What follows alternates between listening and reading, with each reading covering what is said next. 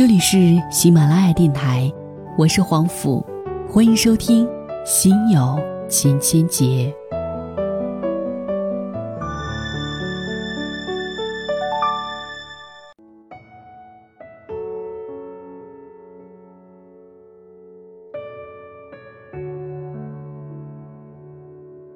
前两天，无论是微博还是朋友圈，都被各种关于拐卖儿童是否死刑的声音刷屏了。类似是这样的：我在哪里？我坚持建议国家改变贩卖儿童的法律条款。我坚持拐卖儿童判死刑，死刑；收买儿童的也要严惩，至少判无期。孩子都没机会从头再来，凭什么给人贩子改过的机会？不求点赞，只求扩散。在微博的评论当中，看到有人提出反对的观点时，就会被一群人喷，以人性、冷血、不分是非等字眼对其进行道德绑架，让人哭笑不得。今天分享给大家这篇文章，愿我们每一个人都能够理智的去看待类似的问题。要明白，需要完善的不仅是法律，而是整个应急系统。美国是如何防止拐卖儿童的？三名孩子改变美国历史。一九七九年五月二十五号，六岁的埃旦准备第一次独自出门。这个纽约小男孩信心满满，告诉父母要自己穿过两个街区去搭乘校车。得到同意后，埃旦背着书包，头戴印有未来航班机长的帽子出发了。可这……竟是父母与孩子的最后一次见面，在这短短的上学路上，艾丹失踪了。无数记者和警察蜂拥到这对愁眉苦脸的父母面前，看他们如同祥林嫂般，一遍又一遍拼写着“爱蛋爱蛋”。随之，媒体的大量报道牵动了整个国家的神经。摄影师父亲给爱蛋拍的那张咧嘴开心笑的照片，被登上了覆盖全城的寻人海报，被印在了牛奶盒的侧面，进入千家万户，甚至登上纽约时报广场的广告牌。但艾丹终究没有回来。对于整整一代美国人而言，那个戴着棒球帽的同志笑容，是如此令人痛彻心扉。人们发现，艾旦的失踪背后，正折射出学校与家长联系不紧密的漏洞，也暴露了警方低效无能的现状。根据不同的司法辖区规定，警方甚至要在孩子失踪二十四到七十二小时后才会有所反应。先前虽并没有为美国社会构建万无一失的制度体系，却留下了更宝贵的，可简称为危机反思。进步的字体更新模式。一九八三年，里根总统宣布爱戴失踪的五月二十五号为国家失踪儿童日。美国社会开始真正重视失踪儿童问题，并开启了为期近十年的牛奶盒寻人活动。作为美国最知名的失踪儿童，艾旦的不幸遭遇永远改变了美国。直接影响了接下来的一系列法律出台与制度更新，挽救了无数美国儿童。时间到了一九八一年七月二十七号，佛罗里达州一个闷热的午后，六岁的亚当听从妈妈的安排，在百货商场里看几个孩子打电子游戏。但七分钟后，当亚当的母亲赶来接他的时候，游戏机前却空无一人了。焦急的父母印了十五万份寻人启事，贴满了全城的大街小巷，但噩耗还是击中了这个家庭。两周后，渔民在一百二十英里外的灌溉渠内打捞上来了亚当的头颅。于是，悲痛欲绝的父母向媒体讲述警方是多么不靠谱。在亚当失踪的当天下午，他的母亲就报了警。警方却不但没有及时响应，更告诉媒体，失踪和绑架应该没有关系。当次日亚当的父亲去警察局追问进展的时候，警方却回问：“你有什么建议吗？”虽然杀害亚当的凶手在两年后自首，亚当夫妇却决定从此走上维护儿童安全的道路。在国会山召开的失踪儿童法案听证会上，并不精通法律和政治的亚当父亲，却用一句话打动了众人：一个能发射航天飞机并让它回到地球的国家，竟然没有一个为失踪儿童设立的信息搜集和服务中心。随后，失踪儿童援助法案。在亚当父母的参与下通过，该法案呼吁在全美范围内建立一条失踪儿童免费报警热线，以及全美失踪儿童的信息汇总和甄别中心。同年，亚当的父母成立了非营利组织“全国失踪与受虐儿童服务中心”，打开了解决失踪儿童问题的关键之门。一九八零年代后期，沃尔玛超市启用了。儿童安全警报系统，并为纪念亚当而将系统命名为“代码亚当”。如果家长发现孩子在超市走失，可立即求助于此系统。超市所有出入口将全部封闭，工作人员立即进行搜寻。如果十分钟内找不到孩子，将立即由警方接手。此后，这一系统被全美众多超市、商场、医院、博物馆等公共设施采用。然而，悲剧还在继续。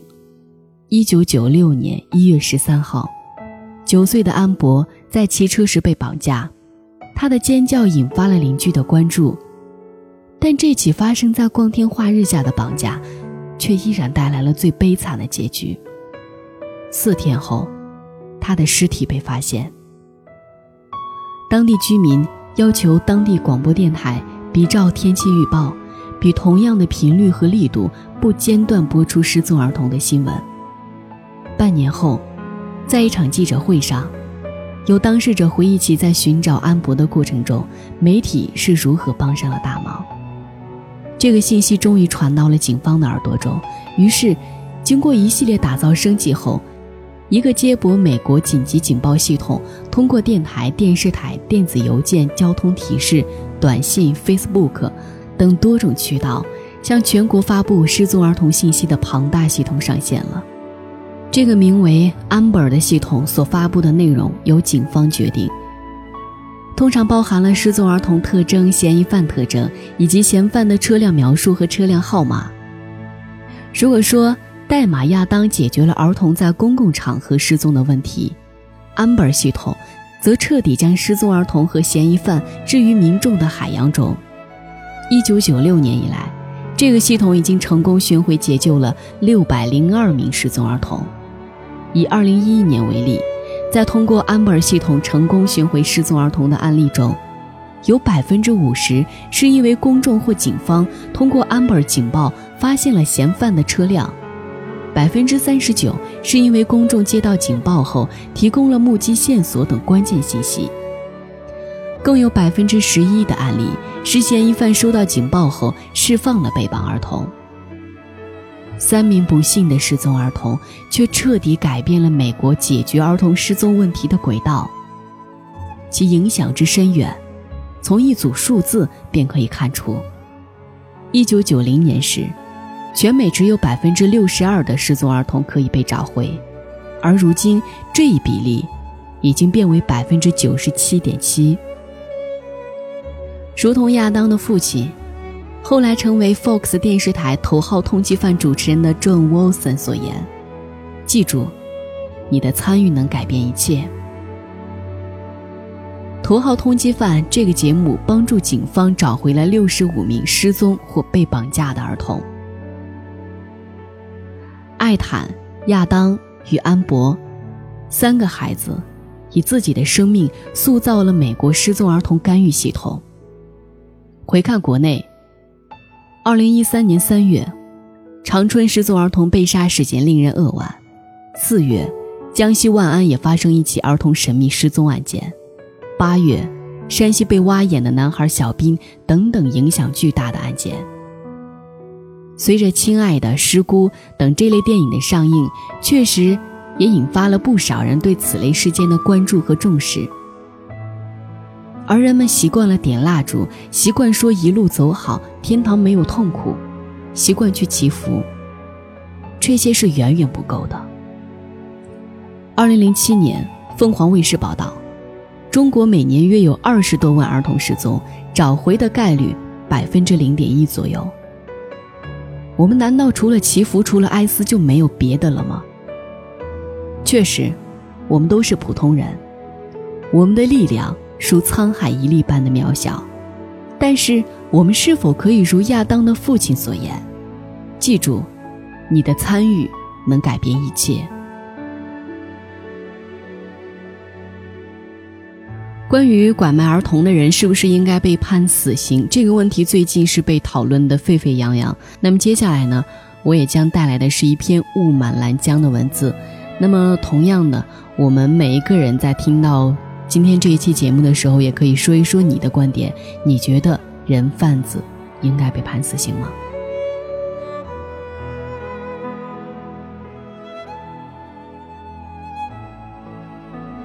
原标题叫做。你错了，这不是人的问题。作者：雾满拦江。有人要求对人贩子一律死刑，买家同罪；有人反对，说这样会置被拐孩子于危险之中，死刑不是解决问题的办法。死刑到底是不是个解决方案呢？我们面对的问题又是什么呢？先讲个故事吧。早年贵州省有个熊孩子，叫周锡成。周锡成读书贪玩，学业废除，就去当了枚大头兵。然后他一步步开始往上爬，爬呀爬，爬呀爬，爬到一九二六年，竟然成了贵州省省长。周锡成当省长，当地人那叫一个悲伤，因为贵州有两个特点：一是贪官凶。捞起来不要命，二是土匪凶，几百年来没人治得了。这个烂摊子，明白人都未必能摆平，来个大头兵就更没指望了。果然，周锡成一上任就召集省县官吏去城隍庙磕头。城隍庙磕头，对，城隍庙磕头。到了城隍庙，周锡成让省县官吏们一个个上前，对着城隍爷宣誓，表态说坚决不贪污。第一个上前的是独山县知县张武峰，他庄严地说：“我向城隍爷发誓，如果敢贪污，就死于九子枪下。”第二个上前的是遵义县知县拓泽忠，他神圣地说：“我向城隍爷发誓。”如果我敢贪污，利剑穿耳，便由州县示众。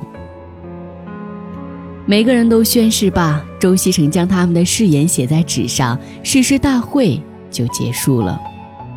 没多久，独山县知县张武峰贪污大洋一百枚事发，周锡成拿出他的誓言，找了支九子枪，叭，把个张武峰打死了，然后。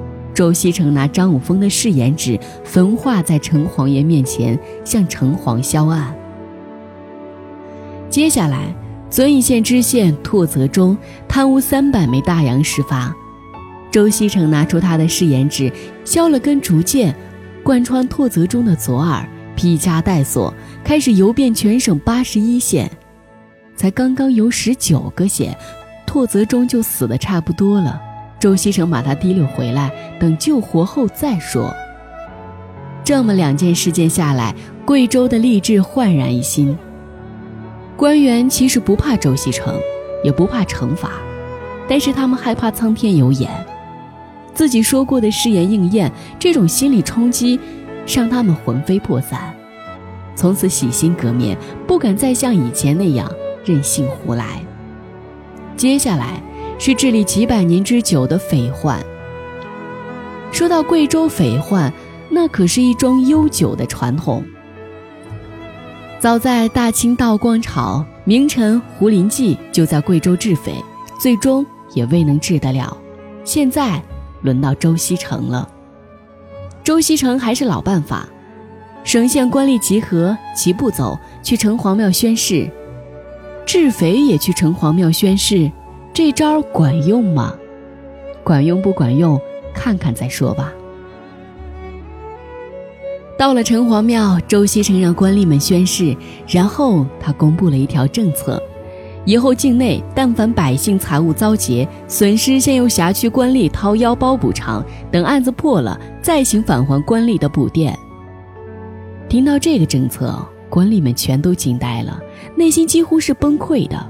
可是他们不敢抗议，周锡成这厮是个没文化的大头兵，杀人不眨眼，跟他能说清楚道理吗？无奈何，大家打道回府。回去之后，贵州又发生了一桩奇事：几百年没人治得了的土匪，竟然全都消失了。土匪哪儿去了？还想不明白？周锡成虽然没文化，可是他有见识。他太清楚不过了，匪都是官养的，这不济也是官故意纵容的。如果没有匪，老百姓安居乐业，官吏们怎么能够浑水捞钱？现在说周锡成无疑是清官情节落伍太远了，但周锡成治政带给我们一个启迪：你要解决问题，就必须知道问题是什么。贪腐的问题，争在官吏。当然要治官治吏，匪患问题看似与官吏无关，其实症结还是在官吏。官吏掌控着所有的资源，如果他稍微用点心，何至于局势一坏如斯？现在我们该想想了，人贩子猖獗的症结又在哪里？是在人贩子，还是在整个社会反应机制？其实我们都清楚。丢失孩子这种事，只会发生在普通家庭，高官之家，就算是发生这种事，分分钟也会把孩子找回来。当然，有人会立即反驳说，高官失子就会启动庞大的社会资源，而平民百姓却做不到这一点，所以人贩子才会猖獗，甚至闹到沸沸扬扬的地步。可如果是这样，那我们把如此庞大的社会资源交付给官员干什么？就为了把他们养成无视民间疾苦的肥猪？庞大的社会资源包括警务系统、政务系统、宣传系统等，如果不能服务于民众，就毫无意义，会反过来成为压制民众的退化力量。人贩子是判死判活，还是判个半死不活？这并不重要。重要的是，百姓在遇到问题时，是否能够从社会资源中获得救助力量。如果能够，人贩子不杀也没关系；如果不能，杀多少人贩子也是枉然。所以，这不是人贩子的问题，甚至不是任何人的问题，这是整个社会资源分配制度的问题。周锡成治匪的故事告诉我们。一旦你把官方的不作为或是恶意纵容理解成匪患或是人贩子的个人问题，那么这问题你几百年也解决不了，因为你开错了方，吃错了药，只会越治病情越严重。采用周锡成那种暴力手段，给予释放被官吏吞青四化的公用资源是不可取的。现代社会早就提供了更便捷的治政条件。计划生育问题，难度不知高出治理人贩子几百、几千、几万倍。人贩子才几个，计划生育所面对的是整个社会的传统对抗。可只要一个一票否决制，照样是通行天下，无所阻碍。怎么轮到个人贩子，就让大家难成这样？就是个责任制而已。人的天性，对于他人的损伤淡漠。对于自己的损失异常敏感，贵州匪患再严重也不敢抢劫官家，所以才会数百年无法消除。一旦让官员承担损失，匪患立刻消散无踪。现在你的孩子丢了，你哭死他也没感觉，最多不过表示同情。但如果整个社会中应当去发挥力量的职能部门、监管部门去承担起相应的责任，来个一票否决，来个引咎辞职，你看他用心不用心？不要说每年丢失的孩子不过几千几百人，动用如此庞大的社会资源不值得。说这种话的人，都是丧尽天良。哪怕有一个家庭骨肉分离，那也意味着全部，意味着我们距离文明的治理还差很远很远。